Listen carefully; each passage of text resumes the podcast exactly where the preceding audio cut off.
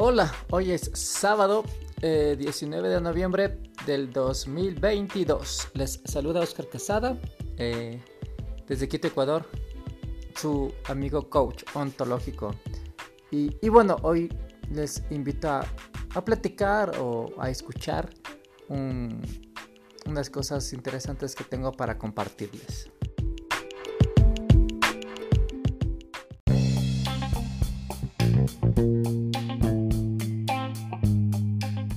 Bueno, quiero comentarles que estoy leyendo la carta que escribió el apóstol Pablo, la primera que escribió, es la carta de primera de Tesalonicenses, y, quiero hacer rápido un, comentario de esta carta, solo tiene cinco capítulos y quiero hacer un comentario rápido de esta carta, pero no desde un punto de vista cristianoide, más bien un comentario un poquito más, más, más humanístico, ¿sí?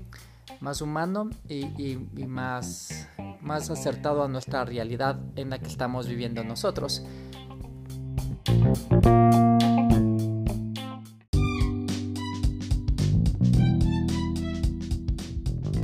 A ver, empecemos, empecemos. Esta carta primera tesalonicenses la escribió el apóstol Pablo en el año 51. Pablo, recordemos, hablemos un, un recorder rápido, Pablo era fariseo, criado a los pies de Gamaliel, otro fariseo. Los fariseos creían en la resurrección, ¿sí? Eh, así como Jesús, Jesús también fue fariseo. Ya, ahora los judíos se dividen en tres ramas de espiritualidad. Están los fariseos, los saduceos y los esenios. Los fariseos eran como más acercados del pueblo y ellos practicaban mucho lo que es la ley y creían en la resurrección. Los saduceos no creían en la resurrección y eran más para la aristocracia, sí, para la clase más alta, más, más, sí, para la, aristocracia, ya, eran, eh, era su, espiritualidad. Y los esenios, los eran judíos que decidieron retirarse a vivir en el desierto y, y tener su espiritualidad en el desierto. Eh, no se casaban los esenios, ya. Por eso Pablo tampoco era casado o era viudo y no se casó, no se volvió a casar. Por allí. Por eso Jesús tampoco, la Biblia nos habla de que tuvo una mujer. Posiblemente también Jesús era esenio. Entonces, em, eh, por eso también Jesús también tenía conflictos con los saduceos, porque él no creía en la resurrección. Ahora, Pablo en esta carta em, no es una carta doctrinal eh, eh, eh, específicamente como lo es Romanos o, Corintios, más bien es una carta de, de oye, ¿sabes cómo estás? si te acuerdas esto que hicimos y, si te acuerdas de estos momentos que vivimos contigo, cosas así, ¿ya?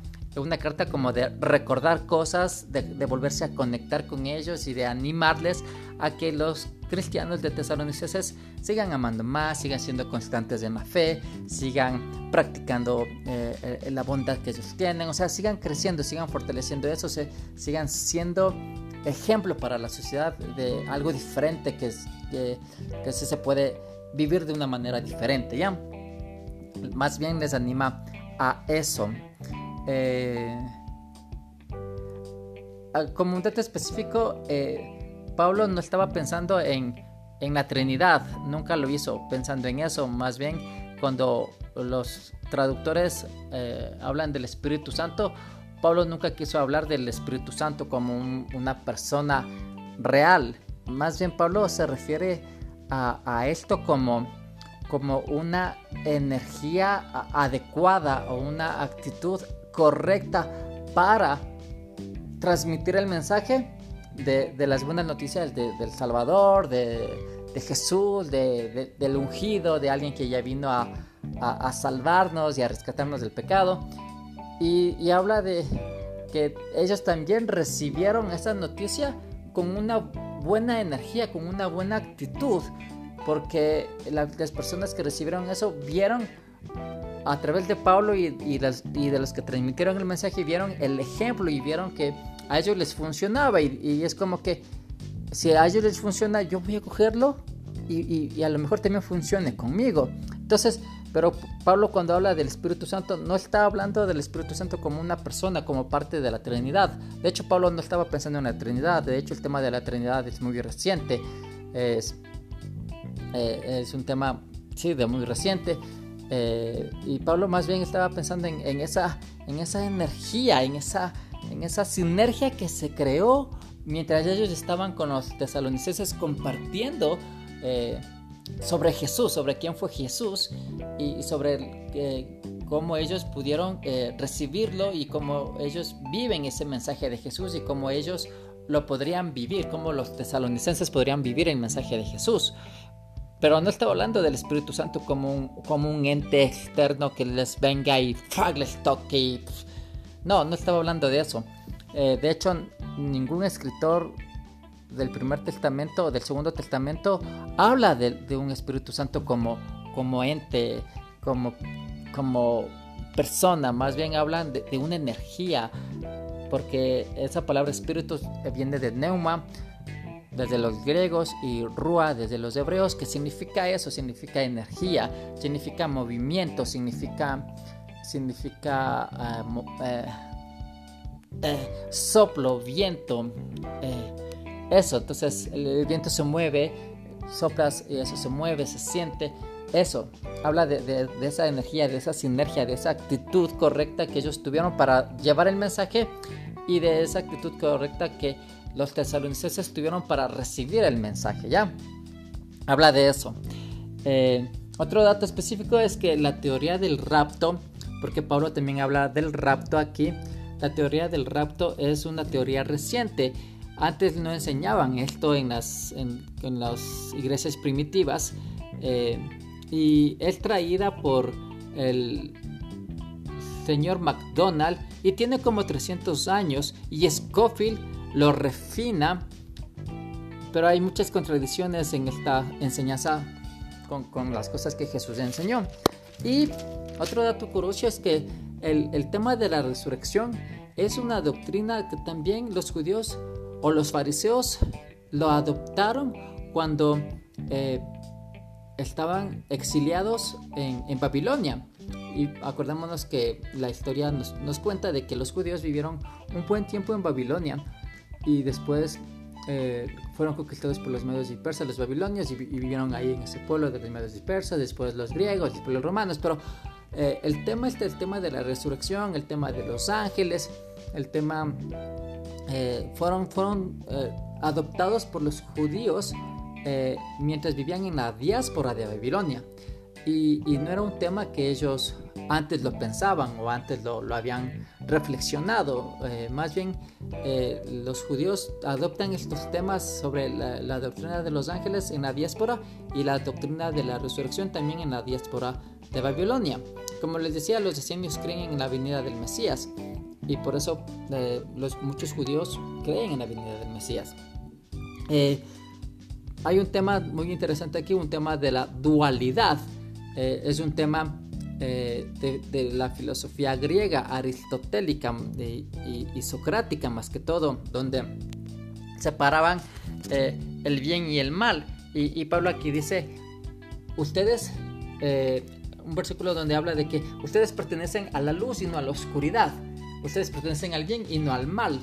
Pero eh, quiere, eh, quiere, hacer una separación interesante en eso, pero eh, es muy difícil manejar ese tema de la dualidad porque nosotros como seres humanos somos seres integrales, seres donde el bien y el mal están en nosotros, lo bueno y lo malo están en nosotros, la fuerza y la debilidad están en nosotros, ser hombre y también ser mujer están en nosotros. Em, eh, es, un tema muy, muy profundo de tratarlo. Eh, recordemos que eh, la doctrina griega, las enseñanzas griegas ganaron más el pensamiento, la filosofía de Aristóteles, de Sócrates, fueron las que más ganaron y las que más fueron reconocidas a nivel mundial. cuando hay otros filósofos de Grecia como Heráclito que tenía otra forma de pensar y otra forma de ver el mundo y fue una filosofía que fue opacada por, por, esta filosofía de Aristóteles y de Sócrates. Y esta filosofía también llegó a los judíos cuando ellos estaban en la diáspora con los griegos y ellos también eh, fueron eh, enseñados por los judíos y los judíos aprendían eh, el griego a través de la Odisea, de Lidiada, eh, aprendían griego y, de esa manera ellos también pudieron adoptar cierta forma de pensar de los griegos y por lo general los griegos hablaban de dualidad, de, estar separados, de, del bien y el mal, de, de cosas así, ¿ya? Entonces, nosotros somos muy aristotélicos, muy socráticos, nuestra forma de pensar, nuestra forma de vivir, la teología que tenemos es muy socrática, muy aristotélica. Pero esto no quiere decir que sea una, una teología mala, es una teología muy, muy, muy buena que nos permite ah, tener una espiritualidad buena, pero también hay espiritualidades y, y, y, eso, eh, por una parte. Otro, y, y, por eso es que los judíos separan lo que es espíritu y alma, cuando antes eh, eso era, el alma era una sola cosa, ¿sí? E, el alma eh, era el ser, el ser integral antes era, no había espíritu, no había alma, no había cuerpo, o sea, éramos un ser integral, el, cuerpo, eh, teníamos el alma y, eso, pero para los, antes, antes no, no había este problema de si somos seres racionales o no, o sea, no, no había este conflicto filosófico, ¿ya? Hoy, eh, hoy hay este conflicto filosófico por este mismo pensamiento aristotélico, socrático, donde es dual, donde separamos las cosas y tratamos de distinguir bien las cosas, donde creemos que eh, solo los seres humanos tenemos espíritu. ¿Y qué pasa con, con un animal? ¿Sí?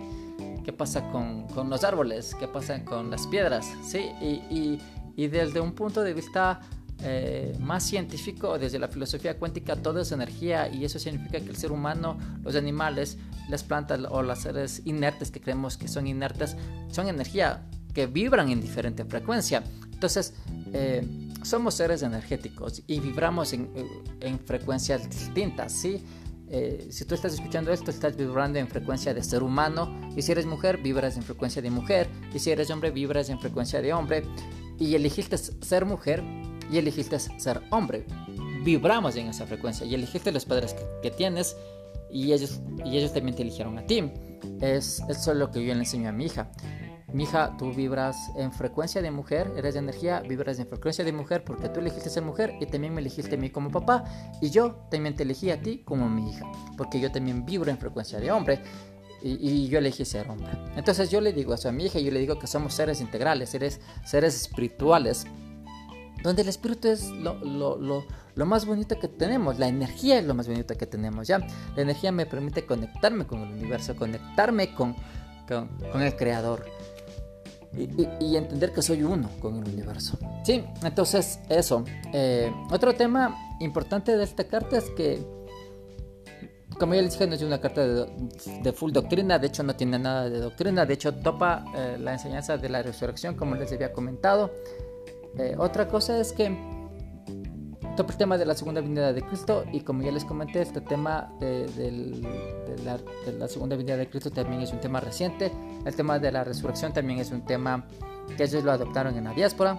Y como les dije, realza lo mejor de ellos y les anima a ser cada día mejor, a seguir siendo mejores personas. Sí, es una carta muy interesante, es una carta muy, muy, muy, muy bonita. Eh, cuando habla hay un versículo que habla de Satanás, pero es, no lo traducen como la palabra que tiene que ser traducida como alguien que les acusó. Y eso me hace pensar a mí, es en la parte del capítulo 2, versículo 18. Teníamos muchas ganas de visitarles de nuevo y yo, Pablo, lo intenté una y otra vez, pero Satanás no los impidió. Y, cuando realmente vemos lo que significa la palabra Satanás, la palabra Satanás significa el acusador. Yo pienso más bien que aquí hubo una persona que los acusó de algo a ellos. Y ellos al sentirse acusados, como que dijeron, mm, tenemos que, tenemos que comprobar lo contrario. Por eso no, se fueron de viaje. Yo, ¿por qué les hablé de esto? Porque Acordémonos que el tema de los ángeles es un tema que ellos también lo adoptaron en la diáspora. Antes los judíos no pensaban en, los ángeles, no tenían esa creencia de los ángeles y, más bien es un, es un, tema adoptado de la diáspora ya. Y, y, más bien yo pienso que alguien les acusó de algo o a su vez ellos se sintieron acusados, su conciencia los acusó de algo que hicieron y ellos a lo mejor empezaron a trabajar en eso para poder eh, dejar de sentirse culpables. Es lo que pienso, ¿sí? Entonces, eh, hay algo muy, muy, muy interesante esto eh, de, de, del, del, Satanás, del Satán, ¿sí? como les decía, em, Pablo como era aristotélico también, otra, cuestión, como era aristotélico, Pablo les veía a los, a los cristianos de Tesalónica y, pienso que eso lo hemos adoptado nosotros también. Eh, creía que esos, ellos, como los cristianos de Tesalónica, eh, no iban a cambiar por sí solos y no iban a cambiar eh, por sus propios esfuerzos y, siempre tenían que depender de la fuerza externa de alguien para ser una mejor persona. Desde un punto de vista aristotélico y socrático hablando, ¿sí? Porque era eh, eh, lo que primaba en esa época. Pero, eh, pero hoy por hoy, yo pienso y yo creo, ¿sí? Como coach ontológico, donde en, esta doctrina también del coach ontológico podemos ver y creer que el ser humano tiene la capacidad de hacerse responsable de sus hábitos, de hacerse responsable de sus pensamientos, de hacerse responsable de su propia vida y de sus acciones y hacerse responsable de su propia transformación sin dejar que una fuerza externa o un ente externo le ayude a transformarse, le ayude a cambiar. Pablo pensaba que una fuerza externa o un ente externo, hablemos de Dios, los puede cambiar y los puede transformar. Y esa es una mentalidad cristiana, tanto católica como evangélica, que Dios es el único que, te puede cambiar y te puede transformar. Y cuando le dejamos la responsabilidad a un ente externo, yo no me hago responsable de mi vida. Y, espero que alguien me haga cambiar. Sí, también utilizamos esta frase que dice, si es la voluntad de Dios. Y es algo también de esperar que alguien interceda por ti y haga las cosas por ti. Y eso no es cierto, eso, eso no es bueno. Eh, lo mejor que podemos hacer es es reconocer que yo tengo mis fallas, mis debilidades, mis problemas, aceptarlas de eso, sí, aceptar la oscuridad que hay en mí, aceptar los demonios que yo tengo, pero también aceptar las cosas buenas que hay en mí, aceptar eh, las cosas interesantes y, chéveres que hay en mí y, reforzar lo bueno que hay en mí. Si refuerzo lo bueno que hay en mí, eh, automáticamente lo malo empieza como a disminuir, a achicarse, a apaciguarse y a desaparecer. Pero como les decía, nosotros tenemos oscuridad y tenemos luz en nosotros, ¿sí? No podemos separar eso, ¿sí? Tenemos el yin y el mal en nosotros, no podemos separarlo. No podemos echar la culpa a alguien externo para decir, es que Satanás me tentó, es que el diablo me hizo pecar. No, pecamos porque queremos pecar. la palabra pecado también significa falla y, y todos los días estamos fallando. Todos los días fallamos.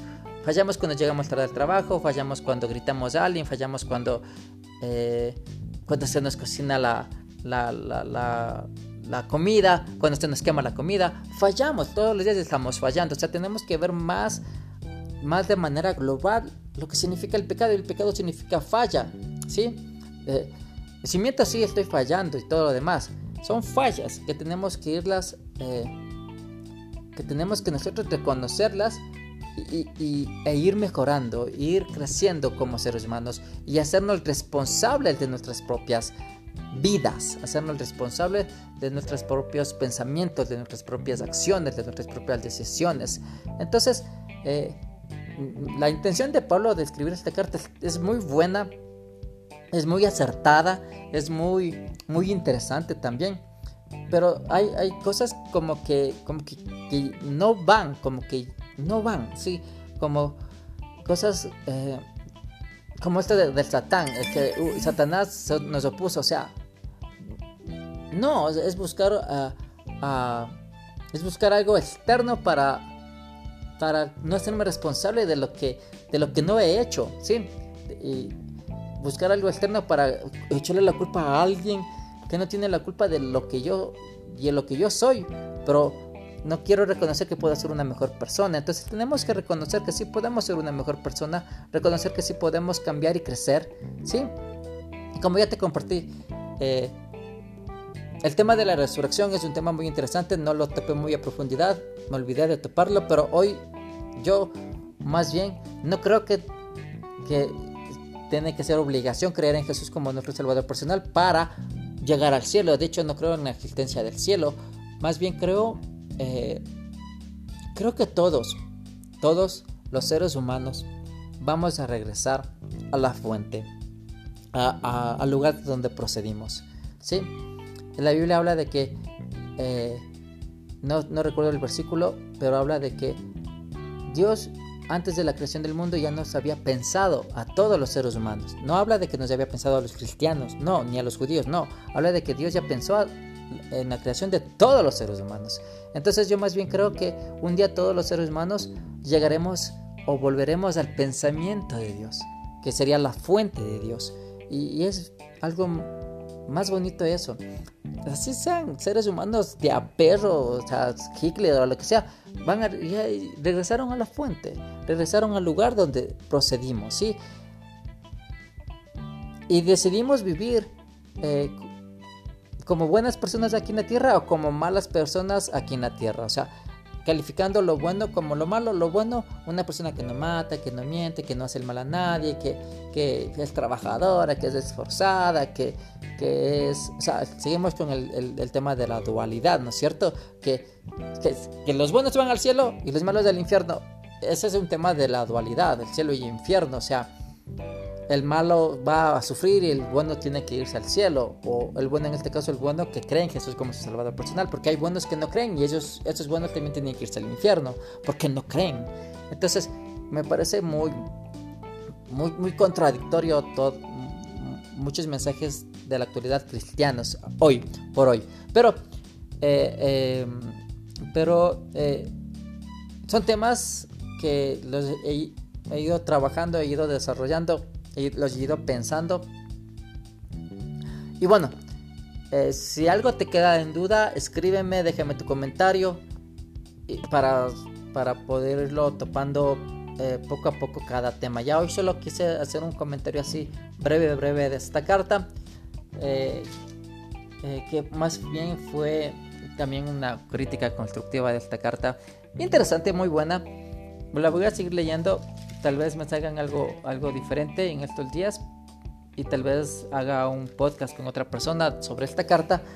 Pero ahí eh, te invito a que, a que me, me comentes si lo escuchaste ya. Te dejo, bye bye y comparte también ya. Bye bye.